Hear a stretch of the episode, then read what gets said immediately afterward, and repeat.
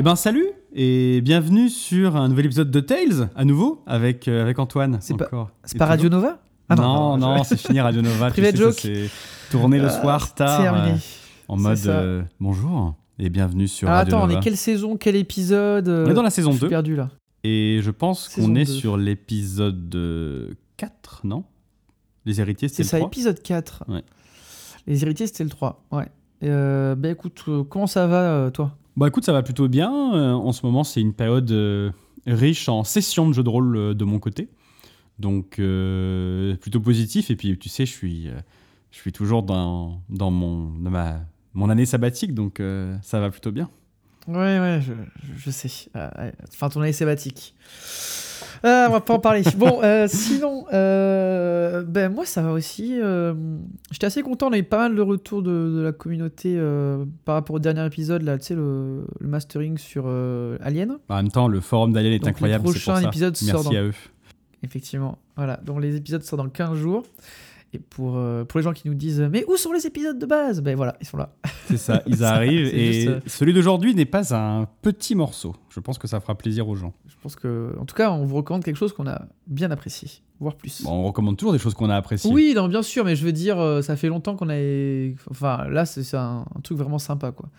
Euh, on nous a parlé d'événements communautaires, tu sais. euh, on a eu Oui, des messages par rapport à une. Comment ça s'appelle déjà? Euh, Au RPGR. Alors, je sais pas si c'est RPGR ou RPGR, c'est- Convention con- les conventions. Euh, c'est vrai que pour l'instant, nous ne sommes jamais allés en convention, mais euh, Physiquement. ça pourrait être sympa. Physiquement, Oui, physiquement. physiquement, euh, pardon, attends, excuse-moi. On excuse-moi. a quand même participé à la- notre première convention l'année oui. dernière. On, on les remercie encore une fois euh, de C'est nous vrai, avoir c'est vrai. invités. euh, N'hésitez pas à nous réinviter. Euh, mais en tout cas, euh, ouais, on n'est pas, euh, on- on n'a jamais fait d'autres conventions euh, publiques, quoi, en présentiel. Euh, et donc peut-être euh, bah, cette année ou l'année prochaine, on pourrait euh, se déplacer pour, pour voir un peu. On...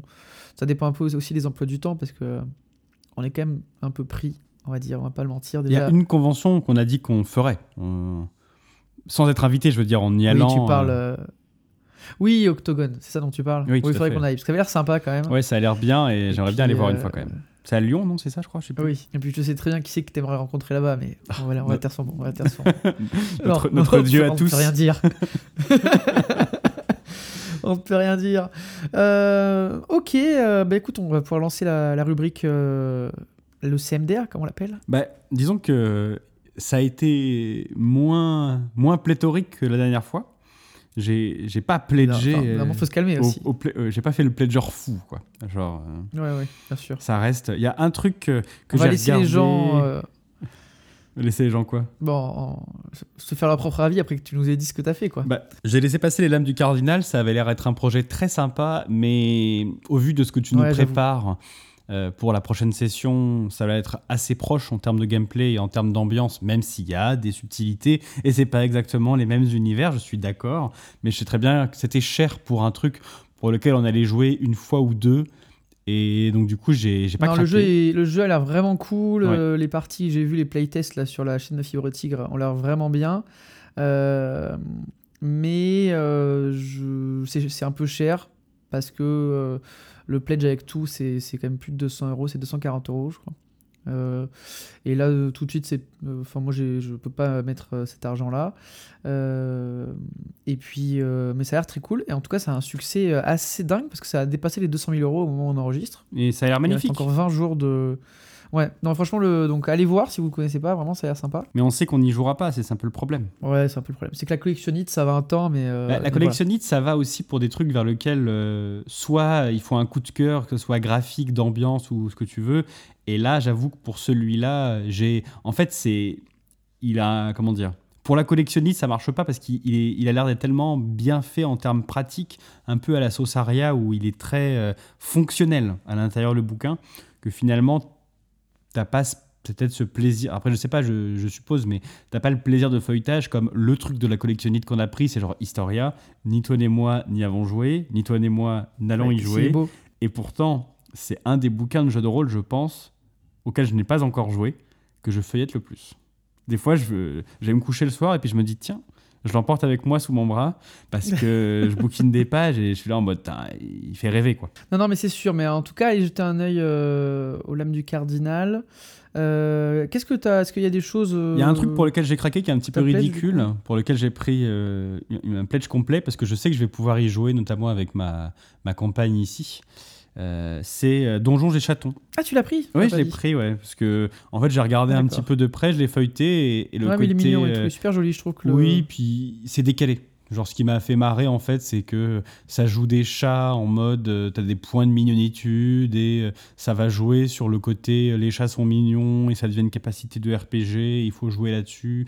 Je sais pas comment ça va se. Ça a pas l'air d'être un jeu incroyable en termes de profondeur et de scénario, mais ça a l'air d'être suffisamment décalé et léger pour jouer avec des gens qui sont pas nécessairement euh, très impliqués dans le jeu de rôle.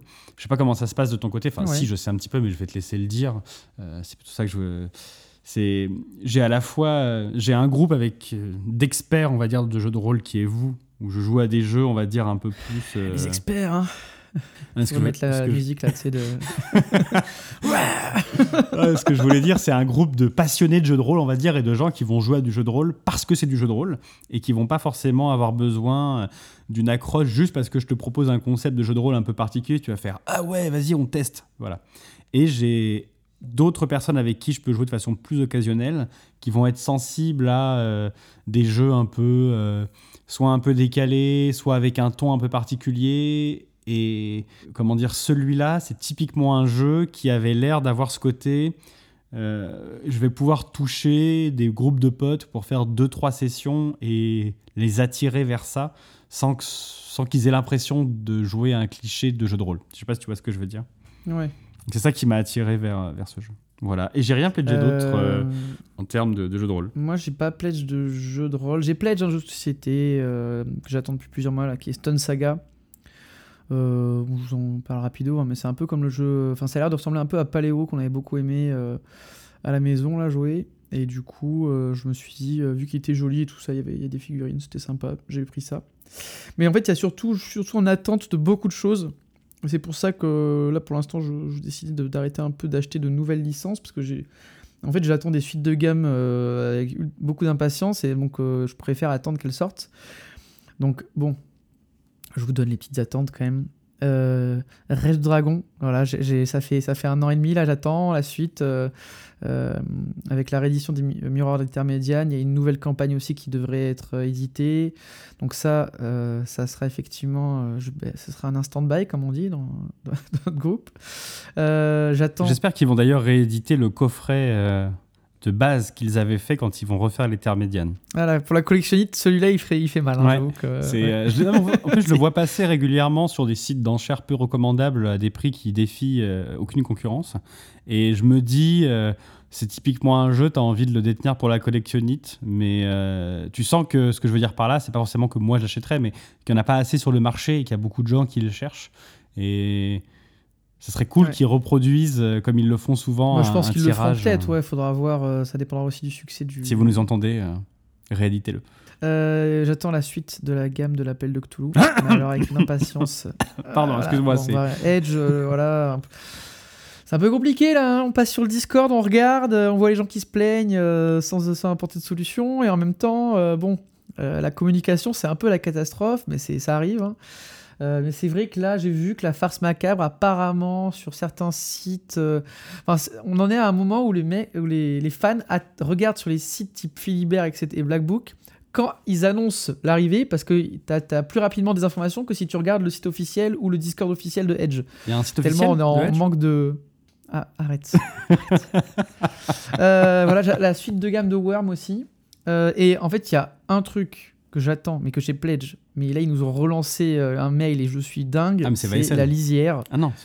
Non, non, mais VSN, euh, c'est bon, ça va arriver, euh, je vais kiffer. euh, voilà. Non, parce que l'Alsace, ils Non, ont là, dit que ça avait l'air d'être. ils avaient revu leurs ambitions. Oui, mais ça va être trop bien, ça va être trop bien, ça va être trop bien. Oui, oui, mais ça va être trop bien, c'est sûr. De toute façon, Arcane. euh, Meilleur éditeur français. Mais la, la lisière, la lisière, ça a l'air dingue et j'ai trop hâte parce que ça c'est vraiment un truc que je pourrais faire jouer en plus à mes joueurs. Donc vraiment, vraiment, vraiment Et surtout que Toulouse, ça te manque un petit peu, quoi. Ouais, mais parce que là, je suis. un- bah, dis-toi que j'ai une session bientôt. je- J'ai cherché. euh, parce qu'en fait, pour les gens qui ont euh, commencé le jeu de rôle il y a 15 ans et qui ont tous en détour, euh, je me doute qu'ils ont tous les scénars. Mais moi, je commence à être un peu à court de scénar parce qu'en fait, euh, j'en ai plus tant que ça à proposer. Après, rien ne t'empêche de reprendre un peu de Donc, tours. Enfin euh, bref, c'est pas, la... c'est pas le débat. Oui, oui, bon, là, on, tombe dans du. Attention. hein, euh. bon. Euh... Attends, attends, attends, attends, attends. Du coup, attends. euh, Quoi, quoi, quoi, bah, le but, c'était de discuter de nos attentes. Donc, du coup, dans oui, les... quelle est ton attente? Ah, Je parle que dans, de moi. dans les, dans les attentes, voilà, donc on, on voulait un petit peu vous dire, en plus de ce qu'on avait acheté, de ce qu'on attendait dans l'année, ce que vient de dire du coup brillamment Antoine avec ses attentes. Bah, lui, ça dure depuis maintenant, il y en a depuis plusieurs mois, hein, il les attend. Mais euh, moi, les trucs qui m'intéressent, là, il y a Free League qui vient de réannoncer euh, Tales avec un nouveau supplément. euh, qui a l'air. Juste après qu'Arkane ait dit que non, il y aura rien qui sera réédité. Oh, c'est la communication vraiment. On est des champions, hein. on est des génies. Trop fort. J'espère juste que Arkane ne savait pas que Free League allait annoncer un nouveau supplément et qu'ils n'ont pas annoncé la fin de la gamme en sachant ça, parce que sinon ça veut dire qu'ils ont prévu de pas le traduire. Ce qui a fait peur à tout le monde, surtout les forums de Tales en français, tu vois euh, des, des commentaires, euh, du coup, Arkane va-t-il le traduire ou pas, et du suspense, les gens se font peur un peu tout seuls. Rationnellement, je pense qu'ils vont le faire. Ah. Je- J'espère en Bah tout cas. oui, euh, je pense aussi. ce serait C'est quand dommage. ils en de- parlaient, ils disaient que la gamme originale était morte. Et apparemment non. Bah, apparemment. Après, bon, le supplément. Parce qu'après, ça veut dire, t'imagines que si ça se relance, ça veut dire que potentiellement euh, il y a euh, Electric, Electric State, tout ça qui va arriver quoi. Et là, euh, c'est ce qui aurait dû être fait, mais je crois qu'il y avait des problèmes avec Amazon, c'est ce que disait le gars d'Arkane. Enfin bref, ça a l'air d'être compliqué, mais en tout cas, si ça, si ça repart, écoute, euh, moi je suis client et, je suis très content, même si jamais le supplément de, la description qui, est donné sur euh, le site de Free League a pas l'air d'être incroyablement fou. C'est un supplément de campagne en cas de session avec un setup en Angleterre. Est-ce que ça va être si bien que ça ou pas? Je sais pas. Il y a des suppléments très bien écrits, donc euh, ça reste à voir. Mais en tout cas, moi, je, le guette. Et il y a évidemment la suite d'Alien, même si jamais on peine à organiser la deuxième session d'Alien entre nous, le Destructeur des mondes. Que, alors que les miniatures, là, c'est- les minis sont prêtes, c'est peint, enfin presque tout peint, n'est-ce pas Antoine? Mais euh, oui, mais il faut que je finisse. J'ai pas eu le temps de te faire la. la- Bon, tu sais quoi. c'est surtout les squads qu'il faut faire. spoil. Ah ouais? Ah, j'ai pas commencé ça. Mm. Et, mais bref, euh, moi, c'est vraiment ces deux trucs-là que j'attends. Et puis, je suis toujours sur la suite de gamme de euh, l'ennemi intérieur, de la campagne de Warhammer. Là, on va bientôt recevoir le troisième volet, bientôt, là. de la- Ça va bientôt sortir. Et ça, bon, bah, je désespère pas de vous le faire un jour à l'EHPAD, peut-être, dans, dans 15 ans. Bah écoute, on verra ça. hein. Peu probable. Bref. De quoi on parle aujourd'hui du coup? Eh ben, on parle d'un. On fait pas beaucoup de- d'heroic fantasy. J'ai remarqué ça. On en fait quand même pas beaucoup. Euh, c'est pas si c'est parce que c'est pas trop notre cam ou pas, mais en fait, euh, c'est pas les jeux qu'on joue, lequel on joue le plus. Et on va parler d'un jeu qui essaye de refaire de l'heroic fantasy à l'ancienne et qui s'appelle Forbidden Lands. Ah, Peut-être lancer les anecdotes. Alors est-ce que c'est moi qui commence? Vas-y, je t'en prie, euh, je vais m'imprégner de ton Ouais. anecdote pour pouvoir raconter la mienne. Alors, euh, je joue un demi-elfe nain quadricla... Non, pardon, mauvaise référence. Juste un Euh, demi je joue un... je joue un demi-elfe, mage de sang, faible, très faible. Tu es quoi? Et, tu, es, tu es mage de sang? Ouais, Non, je crois très- pas, non. très faible. Tu es Ah bon plutôt mage de sang. Oui, voilà, c'est... Pardon. Je pense que c'est plus proche de ça. Oui, le mage. Euh, Mage de sang euh, très faible et en fait j'arrive, euh, je, je décide de- d'entamer mon voyage, je- voilà, je, je voyage tranquillement et j'arrive devant la première ville, euh, les Fossés, elle s'appelle, euh, j'arrive devant les portes fermées, on est en début de soirée. Et là euh, j'entends un bruit. Et je me retourne et il y a euh, un homme, euh, un, un chevalier qui arrive qui titube et je me rends compte que ce n'est pas n'importe quel chevalier, c'est un chevalier, euh, mais complètement zombifié. Mais euh, on va dire zombifié et qui, du coup ne parle plus. C'est-à-dire que ça fait longtemps qu'il est zombifié. hein, et, il décide de m'attaquer. Moi, ne, connaissant- pas encore les tenants aboutissants du système de jeu, je me dis bah oui, je vais parer, bien sûr, je vais, je vais esquiver parce que je suis un mage de sang. Et je n'étais, je- décidé d'être très peu fort. Et donc j'ai pris un coup, j'ai perdu la moitié de mes points de vie. J'ai commencé à saigner, à perdre quatre bras, enfin, à- en train de crever par terre, alors que je n'avais absolument rien fait. Ah, t'as pas perdu de membre. Et donc j'ai décidé de. Non, non, non, mais c'est pour dire que j'avais pas perdu de membre. mais ça pu J'ai commencé à avoir une grosse. J'avais une grosse entaille au niveau du, du torse, j'ai commencé à avoir très peur. Euh, et du coup, je me suis mis à courir euh, vers la tour de guet en disant Aidez-moi, s'il vous plaît, s'il vous plaît, aidez-moi Et du coup, euh, j'ai passé les deux premières sessions euh, à euh, éviter tout combat et à faire tuer les choses par d'autres PNJ que moi, etc. Donc c'était assez marrant. Et, donc cette scène était quand même assez drôle parce que j'ai, moi qui pensais arriver en grand seigneur, je, suis arrivé un peu en, ben, comme un malpropre, quoi. C'est un peu le principe du jeu, ça tombe bien. Et bah écoute, moi je vais vous raconter une histoire qui s'est étendue sur deux sessions différentes, puisque c'est lorsque tu as fait team up avec... euh, parce que du coup Antoine a commencé à, jouer seul euh, quelques sessions pour découvrir un petit peu l'univers, puis euh, à monter une équipe pour... euh, D'ailleurs, non, complètement par hasard, puisqu'ils se sont rencontrés au fond d'une geôle. Et en fait, cette équipe composée du coup d'un demi-elfe, d'un nain, d'un humain, enfin d'un orc qui se fait passer pour un humain et d'un lycan, a- s'est retrouvé par hasard euh, dans un ancien temple euh, euh, souterrain gardé par un immense gardien, un poulpe géant, qui en fait gardait un trésor. Ce trésor, c'était... Il faut, imaginer le gardien dans le Seigneur des Anneaux qui attend devant les portes de la Moria. C'était ça en un peu plus massif. Le trésor, c'était les anneaux jumeaux de Tsudra Exactement. Ça le. Les anneaux jumeaux qui permettent de diviser les dégâts que vous recevez euh, entre euh, tous les porteurs de l'anneau. Donc vous avez... Euh, seul porteur de l'anneau. hein. On sait tous que c'est Sam Ganji. Ah, hein. Enfin, euh, terrible. on va terrible, terrible, ce que tu es en train de dire, c'est terrible. Mais c'est le seul porteur du porteur de l'anneau, je te signale.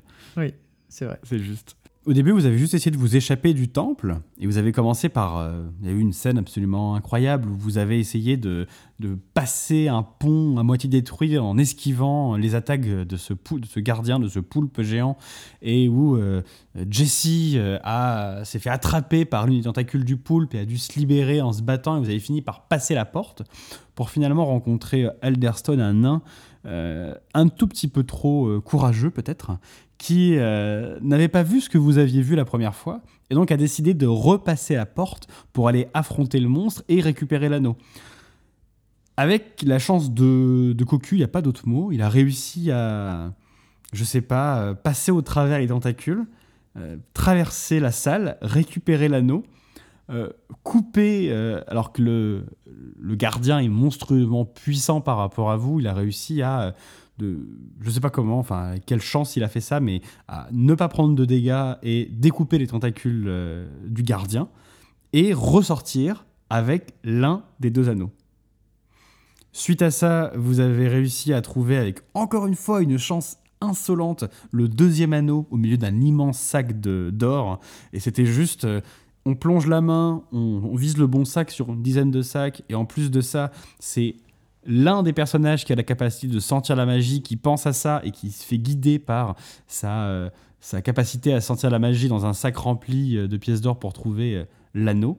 Et vous avez réussi, réussi à trouver l'un des artefacts légendaires de ce monde-là, sans aucun problème. Ça- Ça m'a presque fait douter du- des obstacles que j'avais mis sur votre route, euh, tellement vous les avez passés avec insolence. Eh oui, trop fort, qu'est-ce que tu veux? Donc ce jeu, ce jeu Forbidden Land, c'est un jeu qui est édité par qui? Alors, encore et toujours, hein, sur cette chaîne, on va penser qu'on est sponsorisé, et ce n'est pas le cas. Donc, si jamais euh, Free pas. League ou Arkane, vous voulez nous sponsoriser, euh, contactez-nous. N'oubliez pas que nous sommes deux, donc il faut un kit presse par personne, hein, surtout. Mais euh, c'est un jeu qui... Non, ne vous inquiétez pas, vous, vous pouvez utiliser qu'un kit presse, de toute façon, ils arriveront plutôt vers chez moi. Non, mais mettez-en deux, c'est plus sûr. Euh, sinon, vous allez créer des, des, des, des, euh, des scissions dans le podcast, ça risque d'être difficile. C'est un jeu qui est édité par, euh, par Free League en VO, encore et toujours, et qui du coup est traduit par Arkham Asylum Publishing en français. Ouais, exactement. En fait, c'est ça, ça vient d'un financement participatif des deux côtés. hein. C'est-à-dire qu'en fait, Free League a fait un financement participatif en décembre 2018. 17. Enfin non, même décembre 2017 euh, sur Kickstarter. Environ 253 000 euh, euros qui ont été récoltés.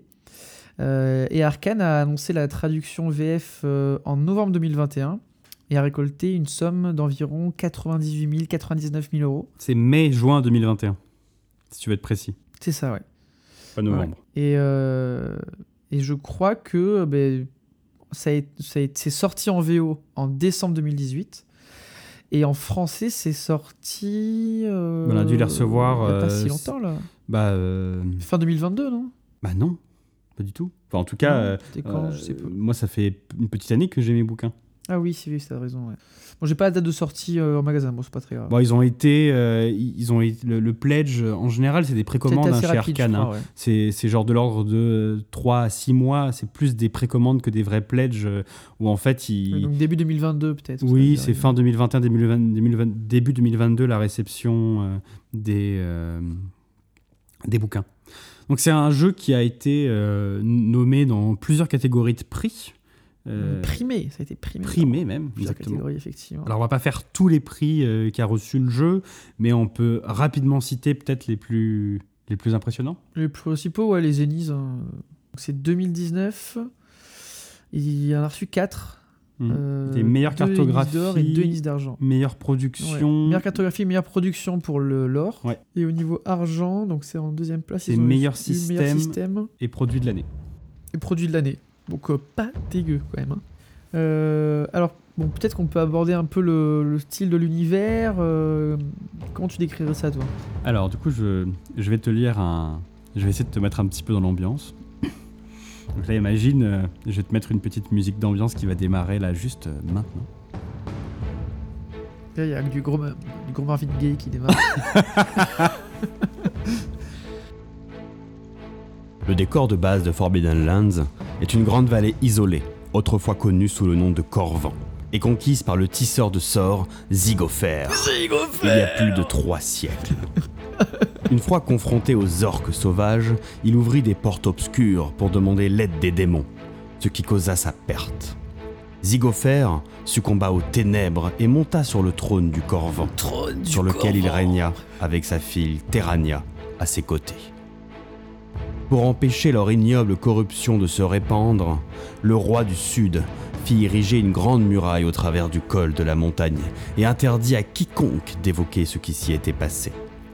Depuis ce jour, le domaine du tisseur de sorts est connu sous le nom de contrée interdite.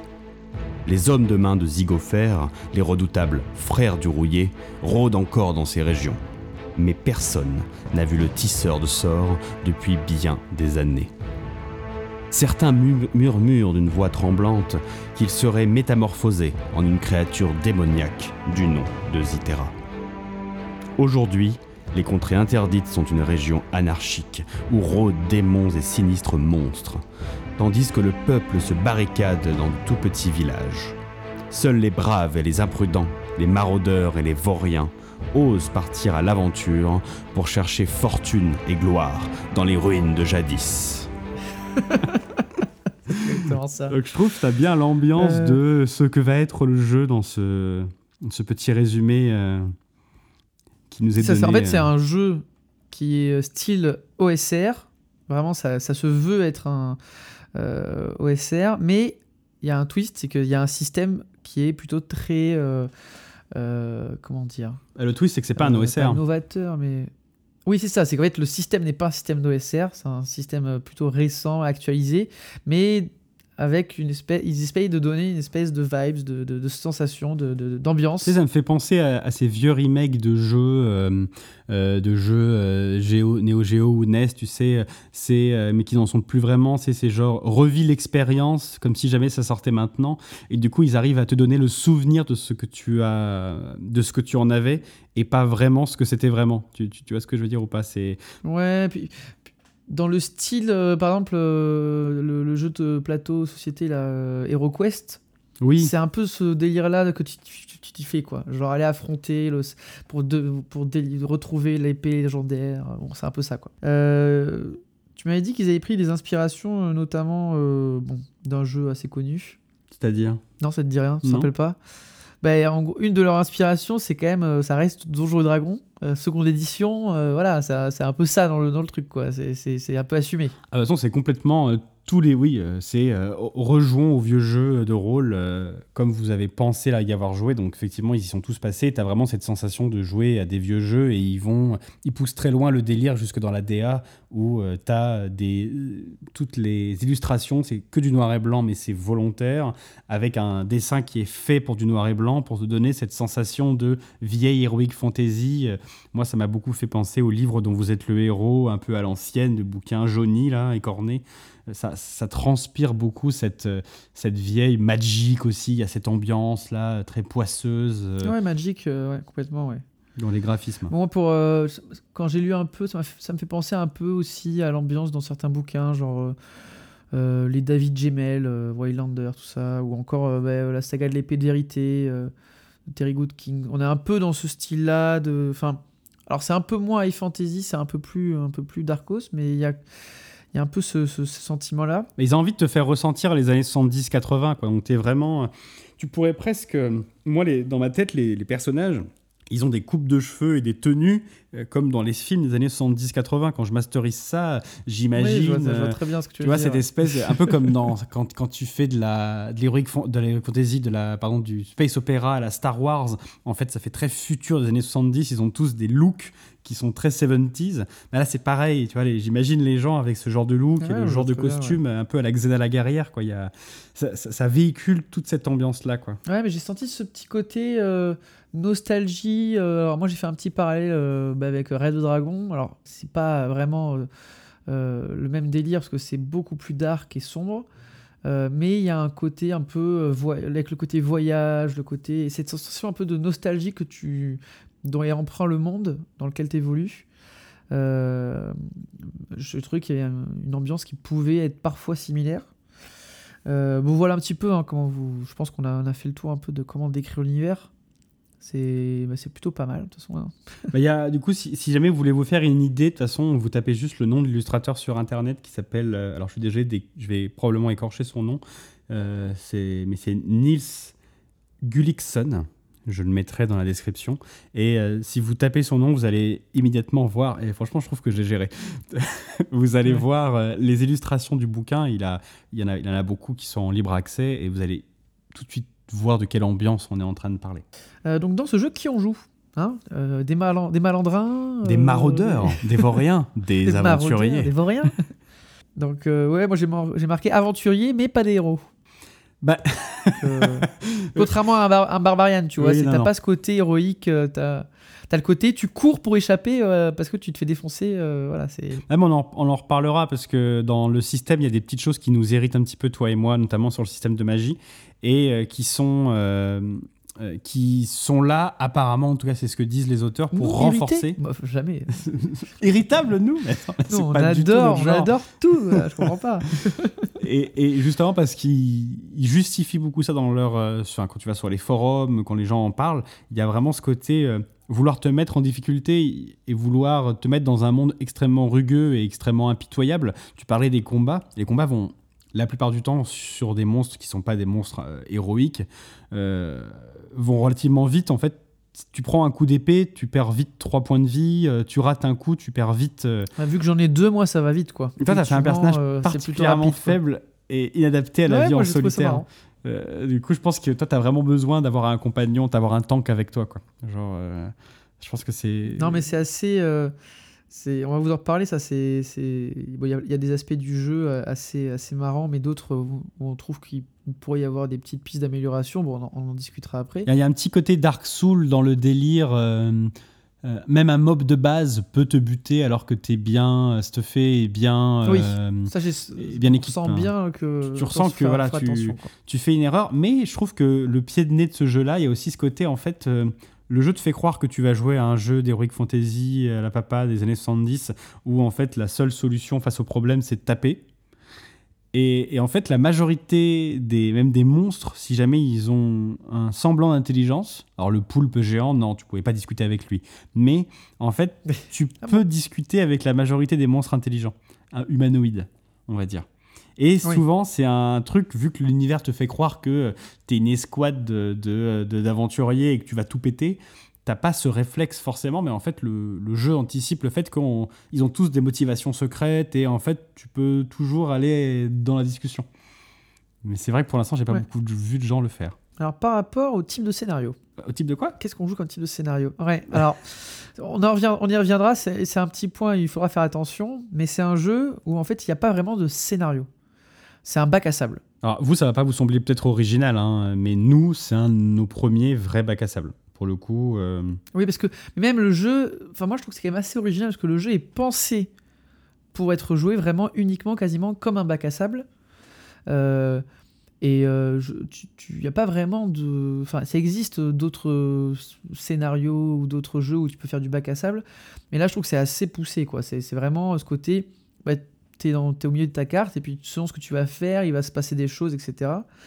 Et donc, il n'y a pas, tu nous as dit, on y reviendra, il y a très peu de scénario. Enfin, c'est pas scénarisé ou préécrit de manière euh, classique? non.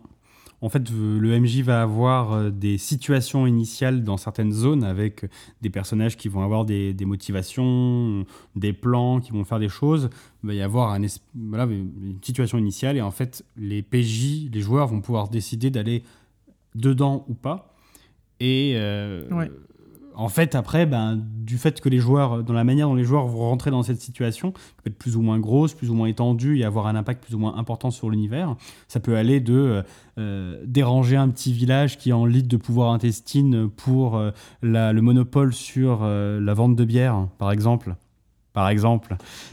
Ou, Par exemple. par exemple le vois pas. ou euh, quelque chose qui est beaucoup moins anodin, euh, qui euh, va être par, euh, par exemple, je sais pas moi, de récupérer euh, la, la, couronne avec les rubis elfiques. on, peut, on peut penser à n'importe quoi. Enfin bref, ça peut aller très très loin sur, en termes d'importance. Ça va vraiment être de la décision du joueur de savoir comment est-ce qu'ils abordent ce truc-là. Ils peuvent aussi juste dire ça m'intéresse pas et j'ai envie d'aller visiter autre chose, j'ai envie d'aller ailleurs, j'ai envie de m'occuper de cette OPA sur l'usine de bière et passer complètement à côté du, euh, de la grande histoire du jeu. euh. Bah, de toute façon, oui, ça c'est. Après, ce qu'on joue souvent, ça reste de l'exploration. Euh, on peut tomber sur des, des espèces de quêtes, enfin des, des accroches de, de, de- de- d'histoire un, un peu classiques. C'est un jeu quand même qui se joue en campagne, clairement. Ouais. C'est-à-dire que c'est pas vraiment un jeu qui est fait pour le one shot. Ça n'a même pas de sens. Bah, il est, one-shot il. Enfin, de sens. Non, non, ça n'a pas de sens. Je pense que ça a pas- en campagne, je pense qu'en one shot, ça a pratiquement aucun sens. Le jeu tout est un fait- système d'évolution. Ouais. Ça fait un peu penser d'ailleurs, tu sais, à tous ces jeux de, de société euh, legacy. Ouais, exactement. Où en fait, au fur et à mesure que tu avances, tu colles, ben, genre un peu à la Gloomhaven, etc., où tu colles des stickers, etc. Mais là, vous avez une grande carte où, au fur et à mesure de ce que vous allez faire, vous allez coller euh, et le jeu va évoluer. Et le monde, en fait, sera différent dans toutes les parties parce qu'en fonction de ce que font les joueurs, le monde va et se, se découvrir d'une manière différente. C'est aussi un. Moi, il y a quand même une autre chose qui me fait penser à de l'OSR, c'est quand même que c'est un jeu à tableau. Un peu, enfin, Ah ouais. pas complètement, mais il y a pas mal de tableaux de euh, tu lances les dés, ok, il arrive ça, et qui, peut- qui permettent aussi au maître du jeu de créer des situations. Donc il y a cette vibes OSR aussi là-dedans. Après, ils ont. Enfin, j'ai repompé, non, parce que c'est leur jeu aussi, mais c'est euh, le même système que Alien. Euh, Il y a les mêmes tableaux critiques, etc.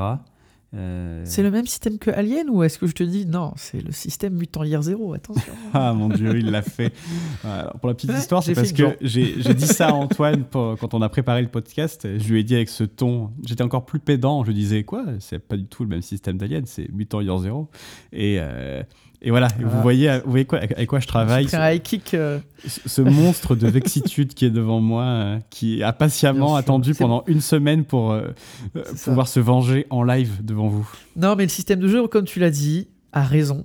Euh, et comme je l'avais dit auparavant, probablement avec raison, c'est qu'il est proche d'Alien parce qu'en fait, il y a les mécaniques qui sont propres à Alien qui sont aussi euh, qui sont retransformées mais qui ressemblent à- pas mal à- dans ce jeu-là.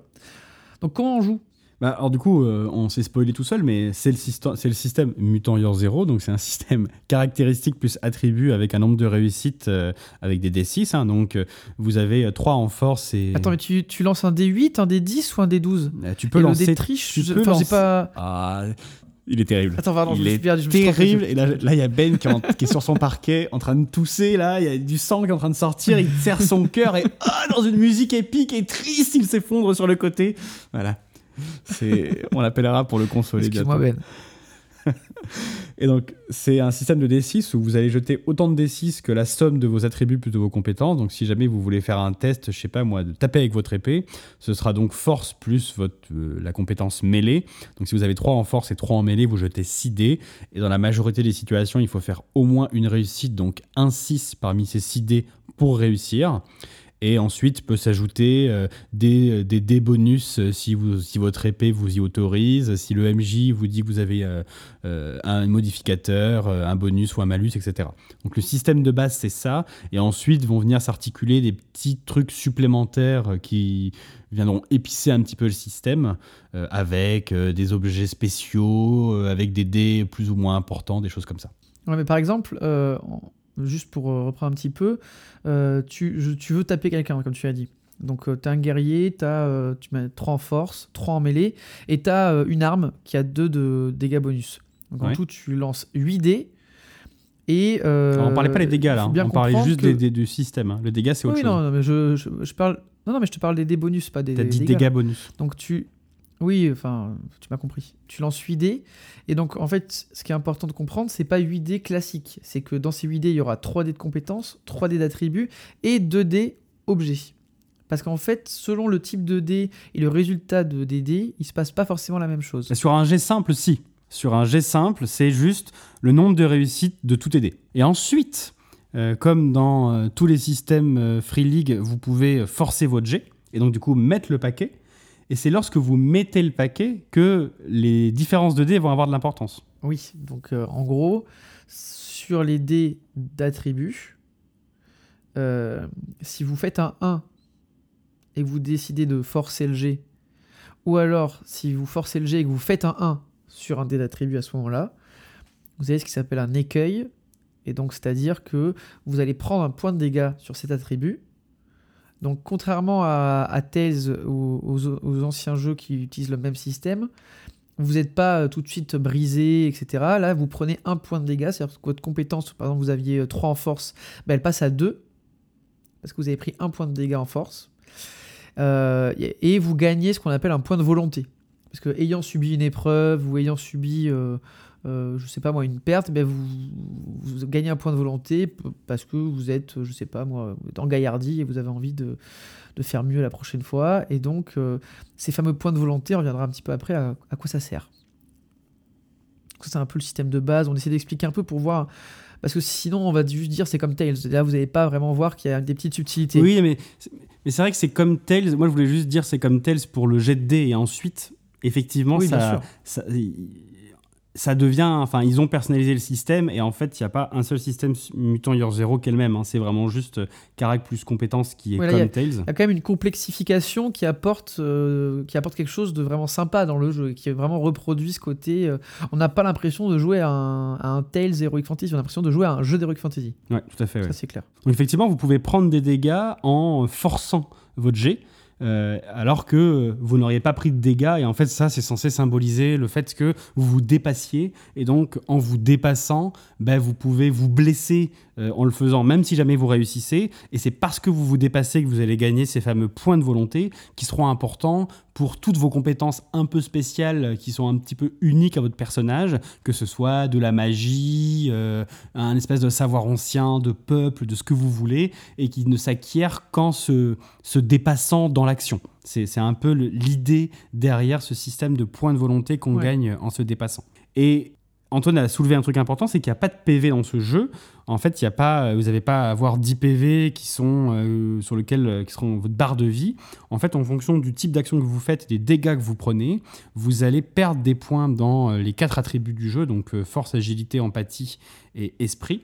Et si jamais vous tombez à 0 sur l'un de ces, de ces, euh, sur l'un de ces quatre attributs, vous allez avoir un chaos qui correspond à ces quatre attributs. Donc, si c'est de la force, vous êtes brisé, euh, comme dans Tails, c'est pareil. Donc, euh, vous tombez inconscient. Si vous tombez à zéro en empathie, bah, vous devenez complètement incapable d'empathie avec autrui jusqu'à ce que vous vous reposiez, etc., etc., etc.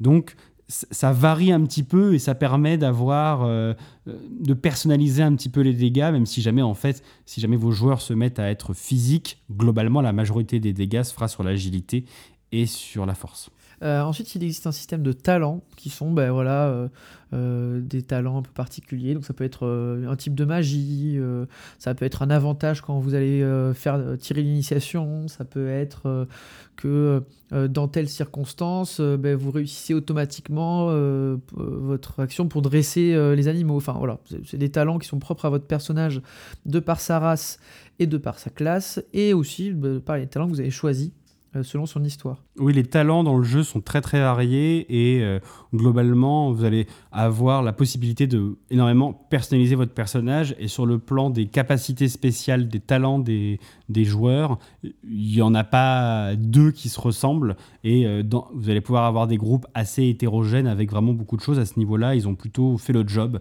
Il y a, il y a ce qu'il faut en termes de nombre de talents différents. Il y a un autre aspect du jeu qui est important, c'est le voyage. En fait, il faut savoir qu'il existe une grande carte euh, avec un système hexagonal, donc plutôt à la Pathfinder, il me semble. Euh, et en fait, euh, tu peux te déplacer d'hexagone en hexagone. Et il y a tout un système où, en te déplaçant, ben, tu, tu, peux découvrir de, nouveaux, de nouvelles régions et tu peux interagir avec des choses qui se passent selon le, terrain où tu, où tu atterris. Et donc, pour chaque déplacement, euh, le maître du jeu te fait lancer ce qu'on appelle un D66. Euh, en fait, c'est 2D6, tout simplement. Euh, et ce fameux D66, ben, ça va indiquer sur la table, sur une, table des D66, qu'est-ce qui se passe dans la région où tu arrives. Et c'est aussi ce fameux lancer de D66, il est aussi utilisé pour dès qu'il se passe un accident, dès qu'il y a un échec critique, dès que tu prends trop de blessures, pour déterminer qu'est-ce qui est en train de se passer et ça ressemble un petit peu au tableau des échecs critiques d'Alien, avec euh, tu peux te faire démembrer, enfin il y a plein de choses comme ça. Euh, et ça gère donc, comme je vous le disais, les rencontres aléatoires en fonction de tes déplacements, euh, qui sont des rencontres ou des événements aléatoires qui vont se passer en fonction de, ton arrivée et de ton point de départ sur la carte. Oui, le jeu, dans tous ses aspects, mais surtout dans, le voyage, il le fait beaucoup. Et c'est vraiment de randomiser en fait toutes les, tous les événements. Et effectivement, quand tu échoues, il y a souvent des tables d'échecs euh, pour te dire euh, ce qui peut arriver dans telle situation. Euh, quand tu changes de zone, il va effectivement te faire tirer des dés pour savoir si jamais tu rencontres ou pas des embûches sur la route et quelle qu'elle soit. Hein. et c'est pas forcément des combats, hein. ça peut être des événements heureux, ça peut être un petit peu tout et n'importe quoi. Et le déplacement, et c'est effectivement d'être très mécanisé et il y a un peu ce côté comment dire, euh, ils essaient de te faire sentir pendant le déplacement que tu es très vulnérable. Euh, il y a une compétence qui est un peu le toc de Cthulhu, le côté un petit peu compétence essentielle pour pouvoir survivre, c'est la compétence survie justement, euh, qui est un peu le couteau suisse, la compétence couteau suisse qui va te permettre de faire un petit peu tout et n'importe quoi quand tu te déplaces sur la grande carte. Hein. Donc Antoine parlait d'une grande carte hexagonale, ils fournissent, on en reparlera dans le kit de base, dès que vous achetez le jeu, de façon, une immense carte sur laquelle vos joueurs vont physiquement se déplacer. Et en fait, vous allez avoir euh, énormément d'hexagones devant vous et euh, ils peuvent couvrir une certaine distance en hexagone par jour. Le jeu divise le voyage en plusieurs quarts de journée et ils peuvent se déplacer sans avoir de malus pendant deux quarts de journée. Hein. donc pendant 12 heures, ils peuvent se déplacer et le reste du temps, ils vont devoir monter leur camp, trouver des provisions, chasser, pêcher, aller à la cueillette, ce que vous voulez. Et euh, pendant ce moment-là, euh, ils vont devoir se diviser les rôles. Le jeu prévoit, donc il y a celui qui va guetter, celui qui va monter le camp, celui qui va faire la bouffe, euh, celui qui va aller chercher la bouffe dans la, dans la forêt, etc. Et ben, en fait, ces événements-là, et moi c'est là où, quand on en avait parlé, ça me faisait penser à Rêve de Dragon, le côté voyage un petit peu imprévu et euh, très aléatoire vu que finalement tu peux trouver l'aventure sur la route. Et je me rappelle, c'est exactement comme ça que tu nous avais vendu RDD. C'était euh, le jeu se fait un petit peu tout seul au fur et à mesure du voyage. C'est une phrase comme ça que tu nous avais dite. Et euh, bah, ce côté-là, cet esprit-là, je l'ai beaucoup ressenti dans ce jeu-là avec bah, en fait une grande map vierge avec des, des éléments un petit peu abstraits, une ruine, une petite chaumière sur la carte, et les joueurs vont se diriger de manière un petit peu ben, au doigt mouillé en disant Ah ben tiens, il y a une rivière là-bas, on va aller voir, il y a un village là-bas, on va aller voir, etc. Et ils vont tomber au hasard sur des choses ou pas, choisir de se saisir de telle ou telle chose. Et euh, ben, en fait, quand tu commences une session de Forbidden Lands, tu sais jamais ce qui va se passer, sauf quand tu es dans une zone un peu plus scénarisée, comme euh, un village un peu construit, des choses comme ça. Et euh, le jeu pousse ça très fort dans les moments de voyage. Et euh, quand toi, tu te mettais à voyager, bah, j'avoue que je peux pas du tout préparer quoi que ce soit parce que je sais pas si jamais je suis les règles du jeu, je sais pas ce qui va se passer. Euh, bon, ça c'est un peu voilà, le résumé du système et du, de, de, ce que vous pouvez faire à peu près. Après, c'est un peu plus complexe, mais on va pas rentrer non plus dans tous les détails. Il faudra acheter le jeu pour ça. On peut juste parler du combat. Ah, tu veux parler du combat bah, Il y a juste euh, le système où ils ont essayé. Le combat est très classique avec. Euh, et là, ressemble beaucoup à Alien avec les systèmes d'action lente et d'action rapide pour ceux qui connaissent le jeu d'Alien, hein, où en gros, euh, vous allez tirer l'initiative au début du, combat et puis chaque personne a le droit de faire une action lente une action rapide et le combat se déroule de façon extrêmement classique.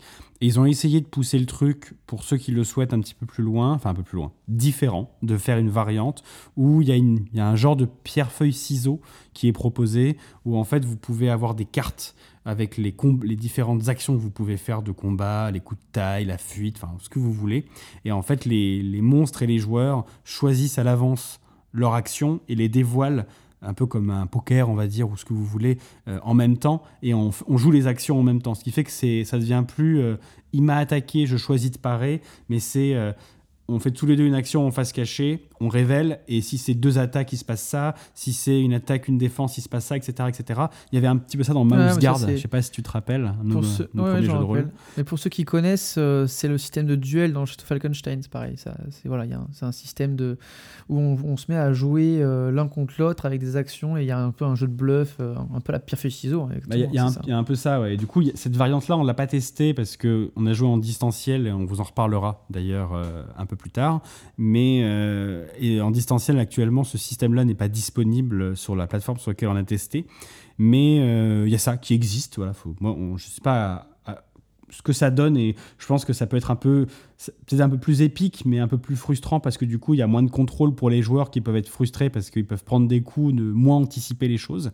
Mais euh, ils sont vraiment allés très très loin là-dedans parce qu'il y a même des talents donc des, des, compétences spéciales qui permettent de prendre plus de contrôle sur ce système de combat là de voir les cartes des autres et tout. Enfin bref. Donc il y a ça. C'est là.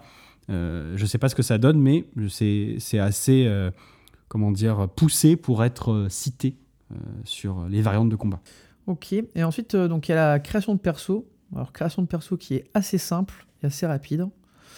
Euh, vous choisissez votre race. Donc, il y a, je sais pas, 6-8 races disponibles. vous choisissez ensuite votre carrière, enfin votre classe, hein. ça va être sorcier, guerrier, cavalier, archer, druide, voilà, ça peut un peu dans ces stéréotypes-là. Euh, et ensuite, bah, vous choisissez une petite histoire euh, de votre personnage avec euh, un peu la mécanique de Tales, avec le secret, et puis l'atout.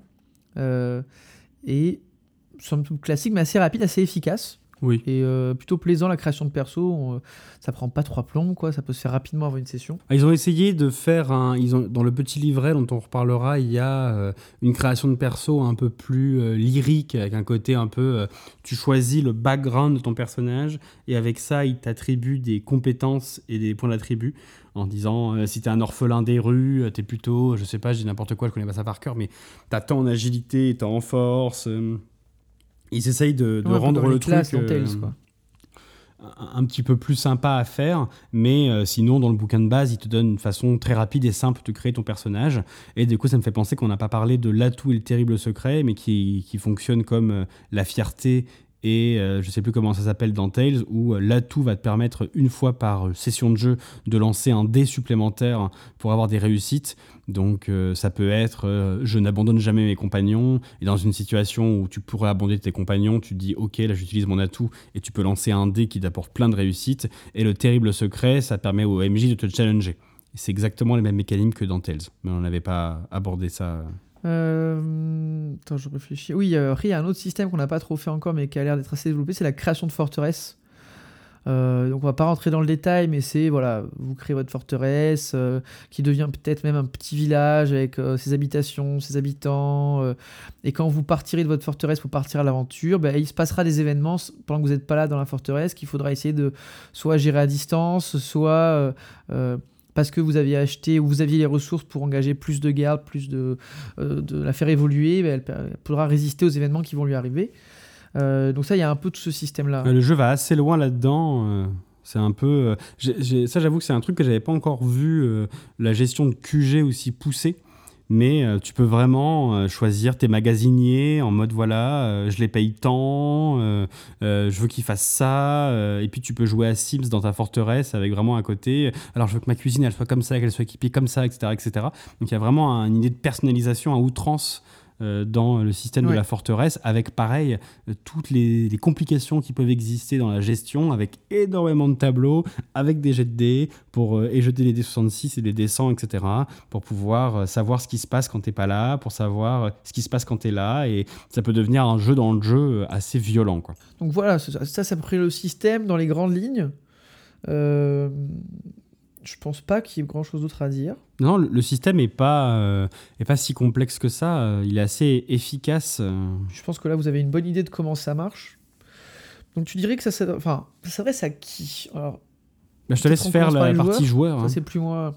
Ouais, alors pour les joueurs, ça s'adresse à peu près à tout le monde. C'est-à-dire que c'est très accessible, euh, c'est facile à jouer, euh, et euh, le, le- monde n'est pas trop, on va dire, dark, ou n'est pas non plus trop. comment, comment dire ça Il n'y a pas de, de choses qui pourraient choquer vos joueurs dans le monde, et donc ça s'adresse à peu près à tous les publics et à tout le monde. Je pense que c'est de par son accessibilité et la facilité de jouer, ça s'adresse à tout le monde. Euh, Il y aura, il y a- des petites choses qui feront que certains joueurs euh, euh, seront peut-être moins réceptifs, mais ça on en parlera un petit peu après. Euh, et du coup pour les maîtres du jeu, tu en penses quoi? Après, ça s'adresse à tout le monde, je suis d'accord avec toi. Ça, ça vise des gens. euh, quand même, je trouve que ça, Oui, ça ça- vise des gens qui vont se retrouver.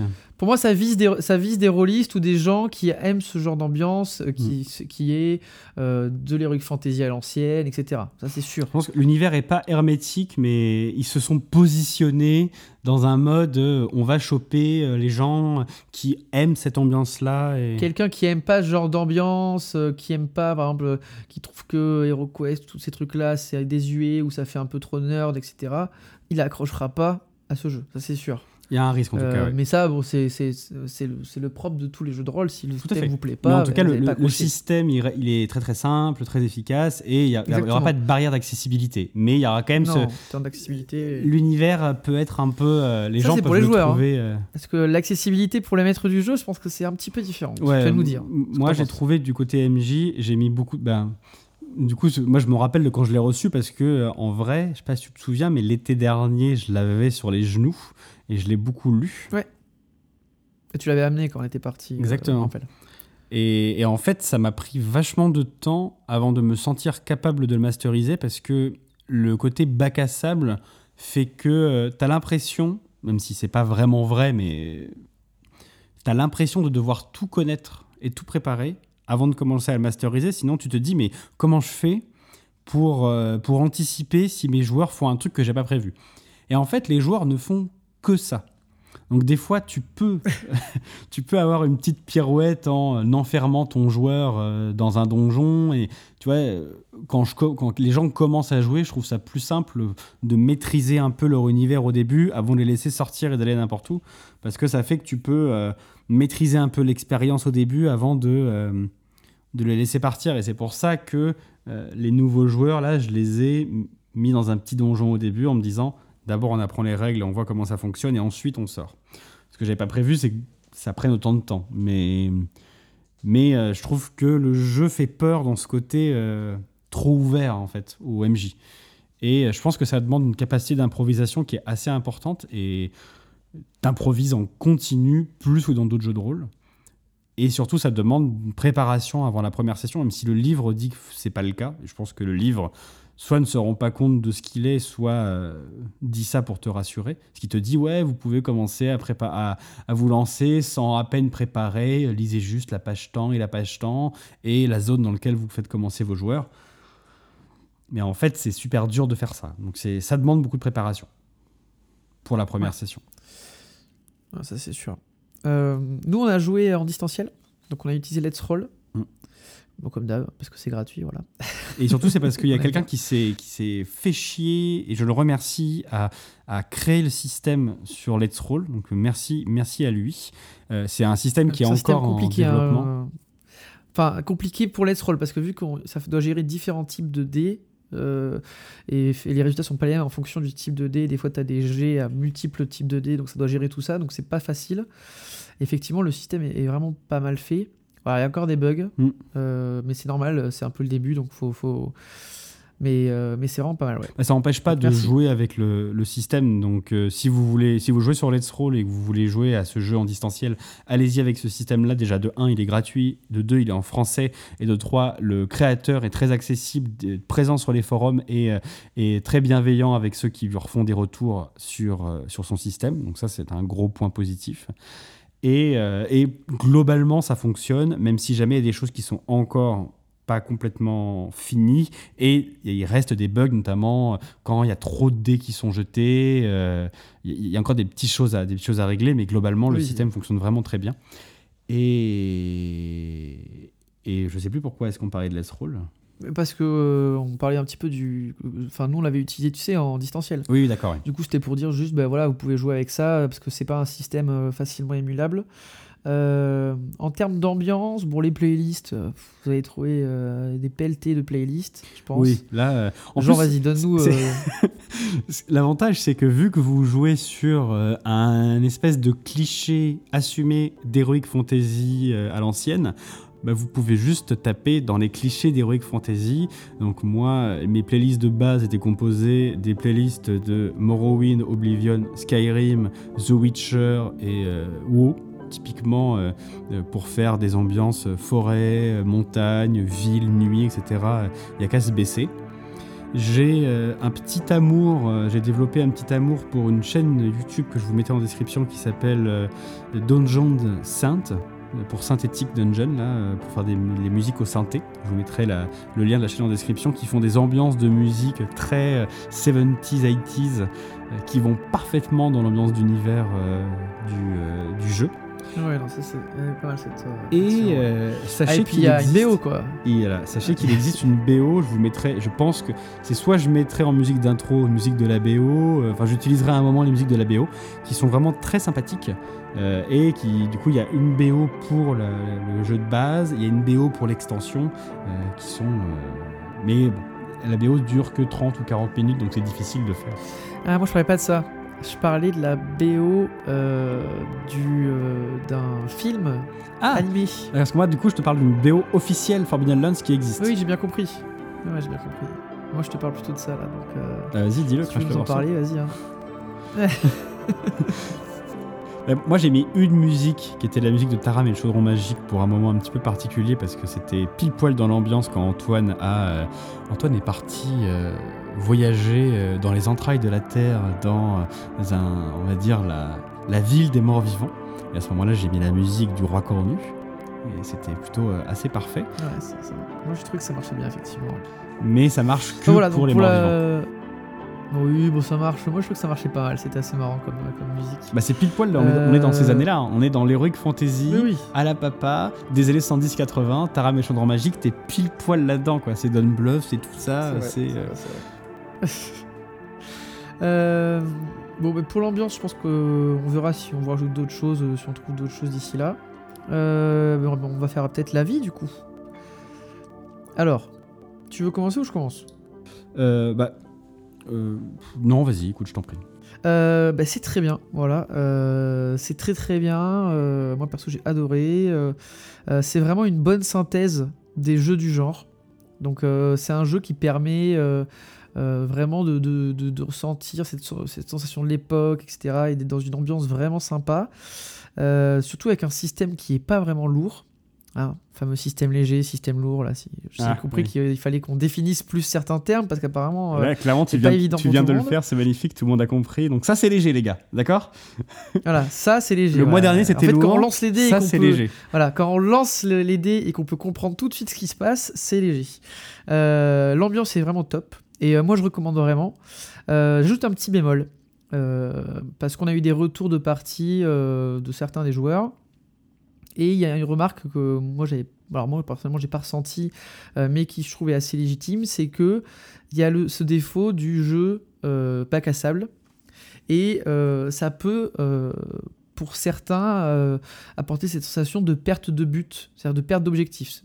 C'est-à-dire avoir cette, cette, impression de ben, oui, je suis au milieu de ce monde, oui, j'explore, effectivement, oui, je découvre et je suis poussé par l'exploration, mais finalement, euh, le, fait qu'il n'y ait pas de scénario et le fait qu'il n'y ait pas vraiment de trame euh, à suivre, en tout cas initialement, peut donner cette sensation de, perte de repère et, de, perte de sens. Et donc juste, il faut bien, faut bien que vous précisiez à vos joueurs que c'est un bac à sable et ça peut, il y a certains joueurs qui peuvent ne pas accrocher. Et ça, il faut en être conscient, il faut bien en parler avant de, se lancer.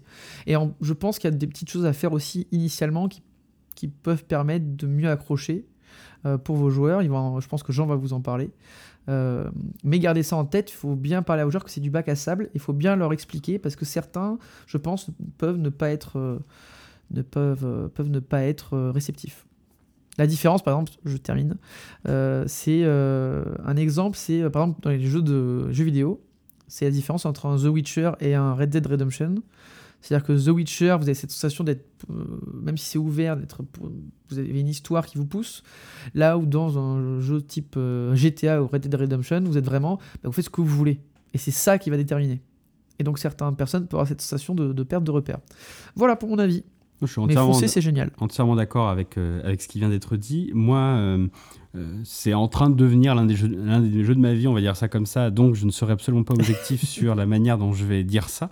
Mais c'est effectivement un jeu très open avec des personnages qui peuvent être moins construits, en tout cas initialement, et euh, un scénario qui est beaucoup moins présent. Il existe une histoire avec des, choses qui peuvent être faites et euh, une histoire qui peut devenir de plus en plus intense avec un but final, en tout cas dans la campagne, mais c'est beaucoup moins présent que dans tout autre jeu que nous, en tout cas, on a fait euh, jusqu'à maintenant, parce que c'est un de nos premiers bacs à sable, je réfléchis, mais j'en trouve pas d'autres pour le moment, ou en tout cas pas de manière aussi à ce point-là. Ça, c'est net. Et donc, du coup, c'est sûr que nos personnages ont initialement beaucoup moins de buts que ça. Après, euh, l'une des choses qui est plus, moi je pense, de la manière dont, on a, dont j'ai préparé ça et dont j'ai donné les, les, euh, les, persos à mes joueurs, plus qu'une faute du jeu, même si jamais le côté bac à sable renforce énormément ça, c'est que, et Antoine a commencé à le dire, vu que les personnages ont initialement, vu qu'il n'y a pas de quête avec, euh, dans les premières minutes, euh, une intro qui va proprement vous donner euh, votre but pour la session, c'est ça, ou le grand méchant, c'est ça, et vous n'allez pas avoir ce côté, voilà ton but et vas-y. L'erreur à ne pas faire et que j'ai commise, c'est de ne pas travailler correctement le background de vos personnages. Alors après, on l'a dit au début de la session, c'est un jeu qui se joue surtout en campagne. Donc, si vous faites une campagne, vous allez évidemment faire des personnages de façon plus intense, plus sérieux, avec un vrai background. Mais si jamais vous prévoyez de, jouer que pour quelques sessions, ce qui est ce qu'on a fait, ne faites pas l'erreur de donner à vos joueurs des coquilles vides, des pré-tirés avec juste des caractéristiques et un tu un nain un peu bourrin, vas-y. Parce que ça pourrait effectivement rendre difficile le jeu à certains de vos joueurs. Euh, vu que ben, ils vont pas avoir de background pour pouvoir interpréter et l'histoire va pas leur donner l'occasion d'avoir euh, une trame scénaristique simple à suivre et donc certains vont ne pas avoir de fond, ne pas avoir de ligne directrice et se sentir un petit peu perdu dans ce monde-là. Donc je pense que c'est ça l'erreur à ne pas faire. Il y a tous les outils dans le jeu euh, et dans le bouquin pour donner à vos joueurs des, des, PJ profonds avec un but qui peut être cohérent avec le début de vos zones de jeu. Il y a tout ce qu'il faut et je pense vraiment qu'il faut faire l'effort.